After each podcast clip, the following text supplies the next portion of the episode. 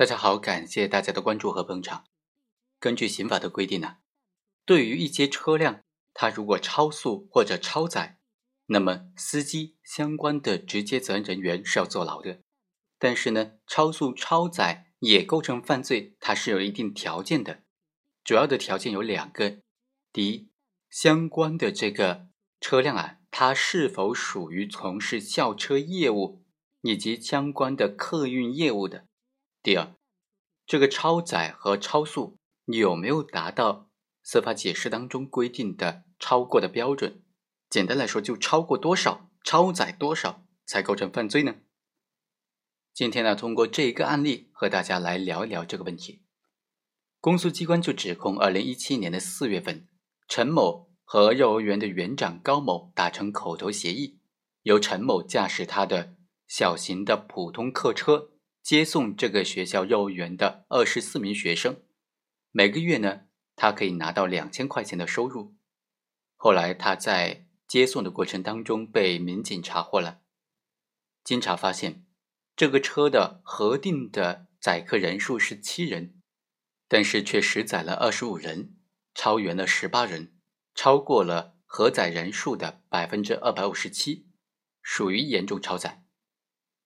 那公诉机关认为，陈某的这种行为构成危险驾驶罪。陈某的行为究竟构不构成危险驾驶罪呢？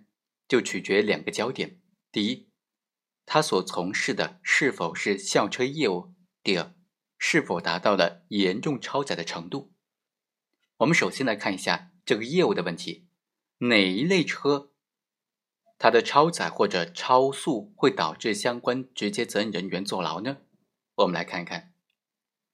刑法修正案九当中呢，就增加了第一条，叫做从事校车业务或者旅客运输，严重的超过额定载客成员，或者是严重的超过规定时速行驶的，就构成危险驾驶罪了。所以啊，在司法实践当中，什么车辆是从事校车业务的，什么车辆是从事旅客运输业务的，就成为争议的焦点了。比如在本案。本案的这个涉案车辆是否属于校车业务呢？根据教育法规的规定呢，我国实行的是学前教育、初等教育、中等教育、高等教育。再结合本案的现有证据，涉案的幼儿园属于政府投资建设的，委托有资质的单位或者个人进行办学的一所村级的幼儿园，它本身具备学校的性质，也应当是安全妥善的。开展校车业务的主体，就本案来说，陈某和幼儿园的园长高某达成口头协议，负责接送幼儿园的学生上下学。尽管他没有取得校车的驾驶资格证，驾驶的也不是合法的校车，但事实上，陈某从事的他的这个接送工作就属于校车业务的工作内容了。那解决了第一个问题，我们再来看第二个问题。严重超载怎么界定呢？根据刑法的规定呢，只有那种超过额定成员的载客达到严重程度，才能够追究刑事责任。所以呢，有必要对超过额定载客成员的这个严重程度进行仔细的界定。根据《道路交通安全法》第九十二条的规定，公路客运车辆超载超过额定成员，那么。就处二百元以上五百元以下罚款，超过额定成员百分之二十或者违反规定载货的，就处五百元以上两千元以下的罚款。由此可见呢，在行政处罚过程当中，超员的严重程度应当定性为超过额定成员的百分之二十。根据公安部严重超员、严重的超速危险驾驶案件立案标准的规定呢。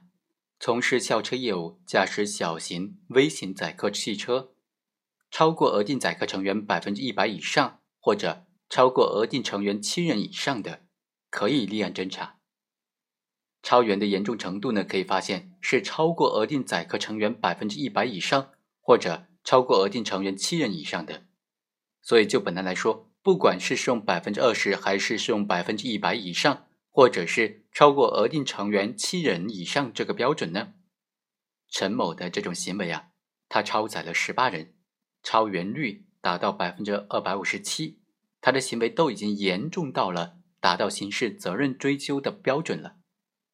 所以，法院认为本案当中被告人的行为属于从事校车业务严重超载的行为，他的行为构成危险驾驶罪。